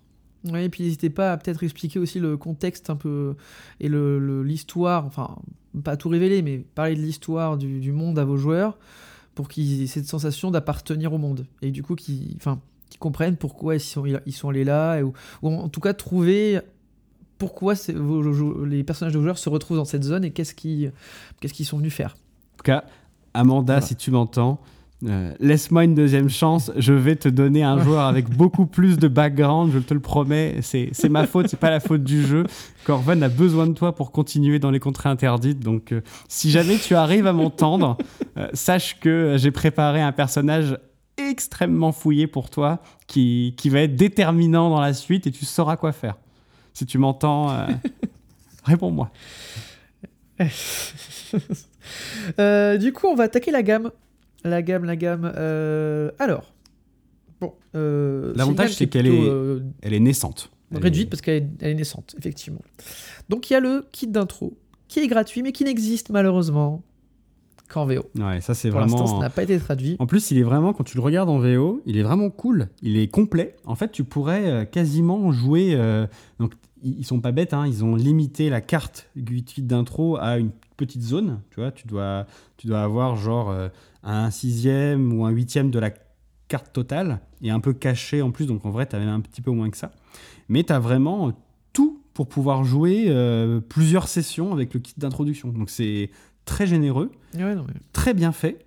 Il Donc, fait, allez le choper en VO pour regarder, pour avoir une ambiance un peu, y a- voir l'ambiance C'est ça, il y a si tout vous ce qu'il faut, mais il n'a pas été traduit. Et ça, c'est vraiment, vraiment, vraiment, vraiment décevant et dommage parce que euh, il existe. Ouais. Quoi. Ça, c'est le coup dur. C'est ça. Alors, la gamme française, on va commencer. Donc, il y a Forbidden Lands, la boîte de base. Donc, c'est 45 euros. Dedans, vous avez deux livres au format plutôt petit. Hein. C'est pas des MOOC, c'est genre du, Ouais. du A5. Alors, ça devient super populaire sur le deux formats. Je sais pas comment ça Euh. s'appelle. C'est un nom, je crois. Euh, ouais, c'est pas un MOOC Je me demande si c'est pas ça. Les... c'est pas un peu plus. J'ai pas le format en C'est pas un, un peu plus. Moi, ça- pour moi, c'est plus petit Parce que encore. pour moi, le MOOC, C'est plus petit que ça-. Et tu vois, genre là, ça fait à peu Ah non, je crois que c'est à peu près ça. Ouais, non, ça a l'air d'être ça quand je Je regarde. sais plus comment ça s'appelle, mais en tout cas, c'est les for- nouveaux formats de jeux de rôle, euh, effectivement, euh, entre le A5 Ouais, la 4, et ouais, la 4, tout ça là. Donc, euh, je crois que c'est du MOOC. hein. Bon, c'est pas très grave, mais c'est voilà. Il y a deux livres du, du coup, un de 200 268 pages et un autre de 208 pages, Couverture rigide. euh, entièrement en noir et blanc. Euh, en plus de ça, il y a un livret et il y a la carte euh, et des stickers. C'est ça. Donc, c'est les, Pouvoir la rajouter, fameuse, les fameux euh, stickers dont on vous parlait au début sur le côté évolutif, où en fait, dans le truc de base, vous avez des autocollants qui, peuvent, qui sont, plus- peuvent se retirer euh, pour pouvoir positionner euh, les villages que vont découvrir vos joueurs, la forteresse, etc. Et même euh, des choses qui sont des lieux d'aventure un peu plus flous que vous allez créer vous-même euh, pour avoir ce côté monde évolutif personnalisé. Exactement. Euh, les deux bouquins qui sont présents, tu peux nous. euh, c'est quoi les titres exactement? Alors du coup, les deux livres qui sont dans la boîte de base s'appellent de façon très modeste le manuel du joueur et le guide du maître du jeu. Euh, vous allez Voilà. avoir du coup euh, le manuel. vous avez dit OSR. Hein. Vous allez avoir le manuel du joueur qui fait très exactement. Je sais que tu adores quand on le dit. euh, Non, c'est bon, je les ai, je les ai l'ASMR de livres tu n'as pas écouté. Antoine, Tu n'as, tu n'as pas écouté, mais je les ai déjà donnés. Ah bon, très bien. Vous voyez, il était déjà sur. euh, et dans le livre du joueur, Ouais. vous allez avoir euh, euh, tout ce qu'il faut savoir quand on est joueur. Ça tombe bien.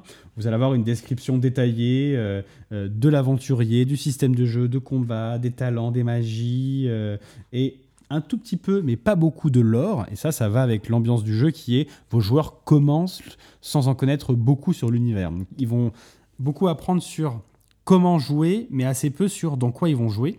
Certains seraient tentés de dire qu'il s'agit d'un jeu à secret, mais ce n'est pas le cas. hein. C'est plutôt un jeu dont l'objectif du monde, c'est de découvrir le monde dans lequel euh, vous évoluez. Et ensuite, le guide du MJ, qui fait combien de pages du coup, Antoine J'ai oublié? Ouais, soit 208, soit 268. Ah, C'est, c'est soit l'un, soit l'autre. c'est 268. C'est le plus gros des deux. Et là-dedans, du coup, Euh, vous ça, allez c'est la avoir. boîte de euh, base. c'est ça, vous allez avoir tout le bestiaire avec les artefacts. Est-ce qu'il y a des dés dans cette boîte?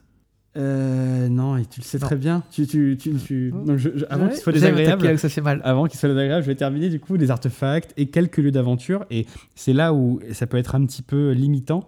Dans la boîte de base, vous avez peu de lieux d'aventure. Donc les lieux d'aventure, on dit il n'y a pas de scénario, mais il y a des, des gros lieux très bien décrits, mappés avec plein de personnages. Et dans la boîte de base, vous allez avoir un, deux, trois lieux d'aventure euh, pour, vos, euh, pour vos joueurs. Euh, donc ça c'est la boîte de base. Ensuite il y a la première extension qui est le Châtiment du Corbeau, Exactement. 35 euros. C'est un cadre de campagne. Il fait 220 pages. Et il est également en noir et blanc avec une magnifique couverture. Je trouve que l'artwork c'est très réussi. Oui, oui, très joli. Euh, la, la- la campagne en plus est vraiment passionnante à lire. Moi, je l'ai lu euh, d'un coup. C'est vraiment euh, une super histoire, très dans le cliché de, ce que ça explore. C'est assez fantastique. Et euh, là, vous allez avoir du coup euh, plein de sites d'aventure pour pouvoir peupler votre monde avec euh, des. Il y a vraiment un côté interaction, etc. entre les différents lieux assez fantastique. C'est uniquement du lore, hein, du coup, mais jouable directement. hein. C'est très bien fait, très pratique à utiliser. Euh, et c'est euh, globalement quasiment indissociable du livre du maître du jeu. Euh, ensuite, il y a l'écran du MJ, 25 euros. C'est un écran, Ouais. je crois que c'est 3 ou 4 panels, C'est- plus horizontal. C'est quatre panneaux, il est assez compact. En vrai, la maquette, je parle vraiment le côté, la manière dont les panneaux sont faits est plutôt intelligente. Tu vois, genre il, il se range, il est plus ouais, petit vois, que les ouais. bouquins. Il, il est de la hauteur que j'aime bien, tu sais, suffisamment peu haut pour que tu puisses voir ta table. Mais par contre, l'artwork... L'artwork utilisé, je crois que c'est celui du livre du châtiment des corbeaux, du Carbo. Exactement. Et bah, c'est pas bien, quoi. Bah, c'est un joli Voilà. artwork pour, euh, Oui, très beau, hein. pour le, le bouquin de base. Pour une couverture le- de livre. pour couverture de livre. Ouais. Mais euh, on en parlait pendant la préparation, ça va pas du tout pour un écran, quoi. Genre, euh, pour un écran, t'as pas envie de voir euh, un soldat enflammé euh, qui, qui tabasse avec une héroïne que tu connais pas. T'as envie d'avoir les contrées interdites, le corvan, euh, un peu de. On n'a pas du tout parlé de la brume écarlate, mais c'est censé être une brume qui a envahi le monde pendant des centaines d'années et qui vient de se retirer et qui permet aux gens enfin de voyager. On a envie de voir. euh, Voir la, une ruine d'un Eh oui. donjon au loin, À euh, c'est ça que explorer. t'as envie de voir, là. on a envie d'avoir un appel à l'aventure. Non, mais c'est euh, c'est c'est le c'est le c'est l'écran du maître du jeu de Anno Unique euh, all over again quoi. C'est Bah, c'est c'est différent parce que l'anneau unique c'était anticlimatique avec euh, une mouette Ouais. en grand et la ville du lac, même si jamais je sais qu'il y a des gens qui l'adorent, mais je vous comprends pas, les gens qui adoraient l'écran de l'anneau unique euh, euh, version Edge. Euh, là, euh, en fait, c'est juste, c'est un très joli combat, c'est un, c'est important dans le lore, mais en fait, la plupart des aventuriers entendront jamais parler de l'événement qui est noté euh, là-dessus. Et surtout, euh, ben, en fait, c'est pas ce qu'on attend et c'est pas ce qui fait. euh, moi, je l'utilise pas quand j'ai euh, quand, quand je l'ai masterisé en, en présentiel, j'ai pas utilisé l'écran pour mettre de l'ambiance dans- sur la table parce que ça ça fonctionne pas. Et, et Ouais, non, côté MJ, Ça, euh, ben, en fait côté MJ, coup- un coup d'épée dans l'eau quoi un peu. Ouais, et puis, et puis il est vraiment pas essentiel. Côté MJ, il y a des choses qui sont utiles. Euh, en fait, c'est surtout un écran de combat, presque, parce qu'il y a quasiment exclusivement des conseils de combat où vous allez avoir. Donc, il n'est pas mal fait hein, de ce côté-là. hein. Il y a euh, toutes les armes possibles euh, qu'il y a dans le jeu. euh, des petits tableaux pour vous rappeler certaines interactions entre eux dans le combat. On va pas rentrer dans le détail, mais il y a des petites choses, mais en fait, c'est insuffisant. Mais ça, j'y ai tu réfléchi. utilises autre chose toi. On mettra on mettra un lien non? Ouais, c'est ça. Moi, j'y ai réfléchi à ça. Euh, Au début, j'étais très critique sur l'intérieur de l'écran. Et en fait, je me dis, c'est bah, c'est juste que en fait, un écran, c'est trop petit pour tous les tableaux dont tu as besoin dans ce jeu-là. Et donc, du coup, j'utilise euh, quelque chose qui a été fait par un fan, par euh, l'incroyable communauté que je salue ici, qui m'a beaucoup aidé pour masteriser euh, toutes les sessions que j'ai faites dans Forbidden Lands, qui est le groupe Facebook de Forbidden Lands, sur lequel je vous mettrai un lien. Et il y a des gens qui ont fait un travail formidable et qui ont fait un écran interactif de MJ sur lequel il y a, vous pouvez vous balader et en fait du coup ça représente un écran genre 10 ou 15 panneaux quoi, genre euh, si jamais je voulais le mettre, donc Ouais. infaisable dans la vraie vie et c'est ça que j'utilise. Très bien, il y a un deck de cartes euh, pour 20 euros avec une cinquantaine de cartes, 56, quelque chose comme ça. Et dedans, je crois qu'il y a des cartes d'objets, d'artefacts, des cartes pour les montures, des ca- cartes pour certains monstres. Enfin, c'est plutôt des rappels et pour montrer à vos joueurs les. les... Parce qu'ils sont colorisés en plus, je crois, les Oui, dessins. elles sont, elles sont Euh, jolies. donc, euh, Effectivement, c'est pour, c'est soit pour faire du bonus, tu as les artefacts euh, légendaires du monde que tu peux donner à tes joueurs quand ils le trouvent. ouais. Donc vous par exemple vous avez trouvé les anneaux jumeaux, donc j'ai la carte des anneaux jumeaux et tu as l'image dessus, donc je peux te la donner, tu vois à quoi ils ressemblent, ça permet de matérialiser un petit peu le monde, c'est sympa. Ouais, donc c'est sympa ça. Et pour le combat, il y a les cartes pierre-feuille-ciseaux. euh, du coup, bah, Ouais. qui sont essentielles si jamais tu veux jouer le combat comme ça. Tu peux pas le jouer sans parce que c'est le principe. Et euh, euh, le reste, c'est du bonus. A des cartes d'initiative. euh, il y a effectivement les montures. euh, donc c'est c'est un bonus plus et essentiel que si jamais tu veux jouer le combat avec l'alternative. Ensuite, il y a, si vous voulez une nouvelle carte et des nouveaux stickers, c'est 10 euros. Il existe une carte de luxe, c'est une carte en, vous savez, en, en, pas En néoprène. mais en, en néoprène, c'est ça, avec des jetons à la place des stickers pour 40 euros. Je crois que toi t'aimes beaucoup, c'est une très belle carte. Ouais, Enfin, je crois que la qualité est assez haute. Moi, j'ai trouvé, vu qu'en fait le jeu, une grosse partie du jeu va se passer sur cette carte, avoir un truc en papier un peu glacé euh, qui va se froisser, qui va s'abîmer, je pense que c'est un peu moins quali qu'avoir cette carte en néoprène qui est vraiment, en plus qui est gigantesque, qui est vraiment très bien faite. Euh, je trouve ça plutôt bien. Le seul défaut de cette carte-là, c'est que bah, en fait, il faut prendre en photo à la fin de la session euh, ta carte pour pouvoir remettre les pions à la fin parce qu'ils sont pas scratchés ou quoi que ce soit. Donc si tu commences à avoir plein de pions, il faut pouvoir les replacer au début de la session alors que sur la carte euh, en papier, tu as des autocollants. Mais euh, je commence à avoir ce que je disais pendant la préparation, plusieurs cartes de ce style qui viennent de plusieurs JDR différents. C'est la plus belle carte en néoprène que j'ai. Ouais, voilà. Il y a un pack d'aide de jeu pour 15 euros qui est en rupture actuellement. Ce qui est dommage, parce que c'est voilà, c'est des, belles lithographies pour montrer des plans, des aides. Enfin voilà, c'est un peu de la, c'est des 1 plus sympas. Et ce qui est inquiétant, c'est que je euh, vois là qu'ils l'ont même retiré de leur. Euh, avant, il était, il y avait noté sur la boutique de, Arkham, il y avait l'onglet avec marqué épuisé, et là, il n'y a même plus l'onglet. Ça a disparu. Ah, je sais pas, je pas, pas aller voir. Donc j'espère qu'ils ont prévu de le reproduire un jour. Et il y a le 7 2D, le 7 2D, 12D, 25 euros.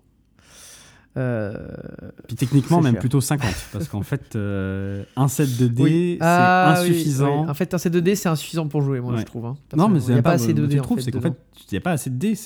Ça pour le coup, c'est une vraie erreur. Donc, dans le set de dés, il y a donc Antoine vous parlait tout à l'heure du fait que euh, il y a, quand vous jetez vos dés sur le système, il y a les attributs, les compétences et les dés d'équipement. De, bah, en fait, euh, pour pouvoir matérialiser. Euh, des blancs, des dés rouges, des dés noirs. Exactement. Les dés ont des couleurs différentes et c'est important parce qu'il y a des dés sur lesquels les valeurs une vont compter et d'autres sur lesquelles elles ne comptent pas.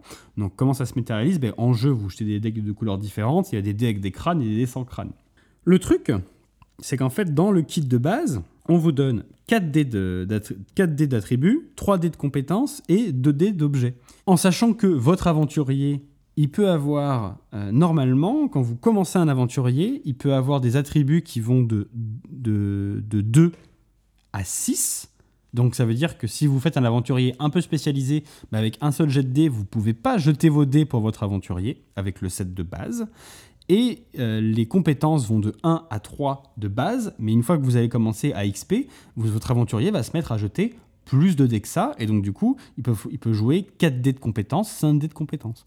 Ce qui signifie en fait qu'avec un set de dés de base, vous pouvez au mieux jouer un aventurier débutant, et même pas toujours. Et puis au pire, dès que vous allez commencer à XP un petit peu, vous n'allez plus avoir cette dés pour pouvoir correctement jouer. Donc soit vous n'utilisez pas les jeux, le set de dés de, de, Forbidden Lands, soit vous êtes contraint d'en acheter plusieurs, et donc au moins deux. Et donc du coup, ça veut dire 50 balles de dés. Alors c'est des dés magnifiques, il y en a beaucoup, donc ils sont pas à l'unité dans l'absolu si cher que ça mais c'est cher. Je veux dire, c'est que c'est trop cher pour des dés, c'est trop cher pour un set de dés qui te suffit pas pour pouvoir jouer correctement à ton jeu. Dans l'absolu, oui, c'est des dés de très bonne qualité, etc. Donc euh, ça vaut ce prix-là, mais il y a un truc qui va pas. Enfin, je ne sais pas comment me faire comprendre mieux que ça, mais. Ouais, c'est probablement que le, tu sais bien, les coûts ont explosé, donc ils n'ont pas pu en mettre dans la boîte de base. Euh, euh, mais voilà, c'est vrai que c'est dommage. et donc peut-être trouver des solutions annexes. Euh, je sais pas, mixer d'autres jeux. Enfin, après, vous pouvez jouer avec vos dés à vous. Euh, c'est pas. C'est toi qui avais l'idée hein. euh, d'acheter les, les, D6 chez Sex où il y a des brouettes de dés à pas voilà. cher. T'achètes deux boîtes de dés et puis c'est bon. Hein. Parce qu'après, la différence entre les dés d'objets et les dés de compétences, elle est moins importante. C'est vraiment entre attributs et compétences. Ah si, parce qu'en fait, techniquement, les dés d'objets, quand tu les utilises, si jamais tu prends des dés. C'est l'usure de tes armes se fait comme ça si jamais tu prends des 1 sur, tes dés d'objets. Bon, ben 3, 3, 3, 3. Voilà, mais 3, euh, 3 x 12 dés de chez, chez Sex D6, ça coûtera quand même moins cher que 2 sets de dés. en fait, en dehors du prix, ces dés sont très bien. Ah, ils sont magnifiques. Ils sont très beaux. Super Ils sont très bien faits. Ils sont très bien pensés. Euh, ils sont exactement comme ils doivent être. Ils sont très utiles mais ils sont beaucoup trop chers et surtout le pack vendu est insuffisant pour jouer, ce qui ça est quand même, je trouve anormal et ils devraient refaire des packs avec suffisamment de dés pour jouer. Ça c'est ça c'est ça la vraie erreur pour moi. Le, prix on peut discuter parce que c'est difficile en ce moment avec les matières premières, mais la composition du pack oui, autant le mettre à 30 balles et mettre ce qu'il faut. Quoi. Exactement. payer 2 euh, sets, c'est quand même très cher. Donc bon, ça c'est le tour de la gamme. C'est marrant comme les dés sont toujours un problème. C'est quand même. Euh, ouais, mais c'est parce que c'est parce que je sais pas. C'est cher. Hein. Euh, Il y a la suite de gamme qui va sortir. Donc, c'est-à-dire que là, je crois qu'il y a euh, deux livres de scénario, plus un livre de campagne euh, qui va être traduit en français, qui est déjà paru en VO. Et là, actuellement, à l'heure où on parle, où ça s'est fini très récemment, il y a un nouveau cadre de campagne en VO qui vient de, de sortir sur Kickstarter et qui a eu énormément de, suc- de succès. La, la gamme est très suivie Donc, en VO, euh, donc on espère qu'elle va suivre en VF parce que euh, on a envie de. Oui, en tout cas, moi, j'ai envie de continuer à jouer à ça, quoi. Bah oui, c'est sûr. Euh, pour les indispensables, boîte de base? Pour moi, boîte de base, avec la boîte de base, c'est 45 euros, donc on est quand même proche d'un beau jeu de société. Si jamais vous prévoyez de jouer que quelques sessions, elle est amplement suffisante pour pouvoir s'amuser un petit peu, vu que vous avez plusieurs lieux d'aventure, une carte évolutive, euh, du matos. Il vous manque les dés, malheureusement, donc du coup, à vous de faire votre choix entre acheter, euh, passer à la caisse et acheter cher les dés de base, et donc plusieurs sets si jamais vraiment c'est nécessaire, ou faire les petits malins et acheter les jeux de chez Sex, les brouettes de D6 à pas très cher pour pouvoir euh, contourner cette, l'échéancier de prix. Donc la boîte de base. Et si jamais vous prévoyez de jouer un peu plus longtemps, assez vite, euh, je vous conseille très fortement parce qu'il est vraiment super, le châtiment du corbeau, euh, qui va vous permettre euh, d'agrandir votre univers très très très très fort et de jouer à une super campagne. Bah, je pense qu'on a fait un peu le tour du jeu. Écoutez, euh, en tout cas, ça nous a beaucoup plu. Donc, on vous le recommande chaudement. Euh, voilà. Ah ouais, c'est moi, c'est, Euh, un bang- pour moi, c'est un banger. Dans son style, c'est un, enfin, c'est. On a compris, on a compris. Moi, non, mais je, je, je- des mois je que me j'en suis parle, retenu, vous imaginez franchement, pas j'ai le été- truc, Je me suis vachement retenu pendant tout le podcast, donc là, tu vois, on est dans la conclusion, donc j'ai le droit de, j'ai le droit de me lâcher un petit peu plus. Moi, j'a- j'adore. j'a- En fait, la vérité, c'est que j'avais énormément d'attentes sur l'anneau unique. Que euh, quand je l'ai acheté, rappelle-toi Antoine, Ah, deux, on a on a fait, on a retourné ciel et terre pour pouvoir retrouver l'anneau unique, etc. euh, Pour pouvoir absolument tout acheter, c'était incroyable. J'étais surhypé, puis quand on y a joué, la grosse déception, un système pour le coup lourd, difficile à maîtriser, pas toujours très fluide, euh, une ambiance incroyable, mais un système qui va pas trop. Euh, L'espoir a rené lorsque Edge a annoncé, enfin c'est Cubicle 7 qui a annoncé qu'ils arrêtaient la gamme, qui a été reprise par Free League, incroyable. Free League va reprendre euh, l'anneau unique. Est-ce qu'ils vont mettre leur système fantastique dans l'anneau unique? La déception, c'est qu'ils ne l'ont pas fait, euh, qu'ils sont restés sur l'ancien système et qu'ils ont juste un tout petit peu euh, rafraîchi. Euh, et, euh, et- et tout ressorti. Et là, finalement, ils sortent ce truc-là, qui en fait est euh, l'anneau unique tel que j'aurais envie d'y jouer. Donc c'est sûr que moi, je, voilà quoi, je me dis, un jour peut-être, tu vois, la fusion, euh, les fo- la forêt noire dans Forbidden Lands, tu vois, sur, sur la suite, là, et d'un seul coup, c'est... Ah oui. Voilà, c'est... Tu vois, c'est c'est ça que je vois, tu vois, là, dans la suite, tu vois, c'est... Ah oui. Donc là, euh, là, cet épisode, il sort euh, quand il sortira. Regardez-le, euh, Antoine 15 transpire, il change de sujet, genre oui Jean, c'est bien, allez calme-toi, va, Non, non, va plus loin. pas ça, mais Je suis en train d'essayer de conclure mon podcast. J'essaye Jean, de clôturer parce que sinon.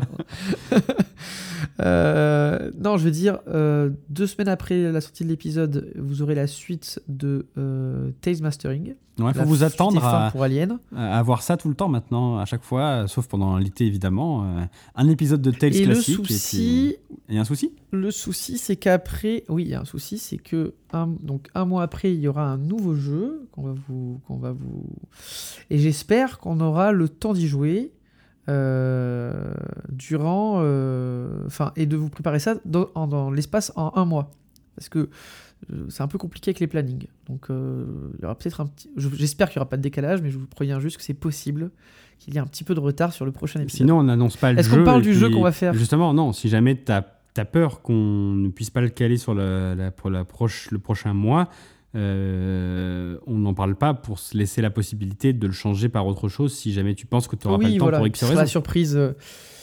Je, je pense qu'il y aura le temps, mais j'ai peur qu'on ait du mal à caler des sessions en pré-enregistré, enfin que ça se fasse rapidement. Je vais- on va voir. Mais je, je- il faut bien qu'on joue au jeu. Tu sais bien que nous on joue avant d'en parler. Bah oui, c'est pour ça. Et comme euh, malheureusement on n'est pas payé pour y jouer et qu'on a tous les deux une vie avec des métiers prenants, et ben des fois on n'a pas le temps de jouer assez pour pouvoir vous en parler. Et même des fois il y a des débats du style bon vas-y on enregistre pour celui-là et on fait. Il y a toujours un nous qui fait bah non on n'a pas eu le temps de jouer assez, on peut pas encore être suffisamment le dire, suffisamment en parler, donc on peut pas l'enregistrer.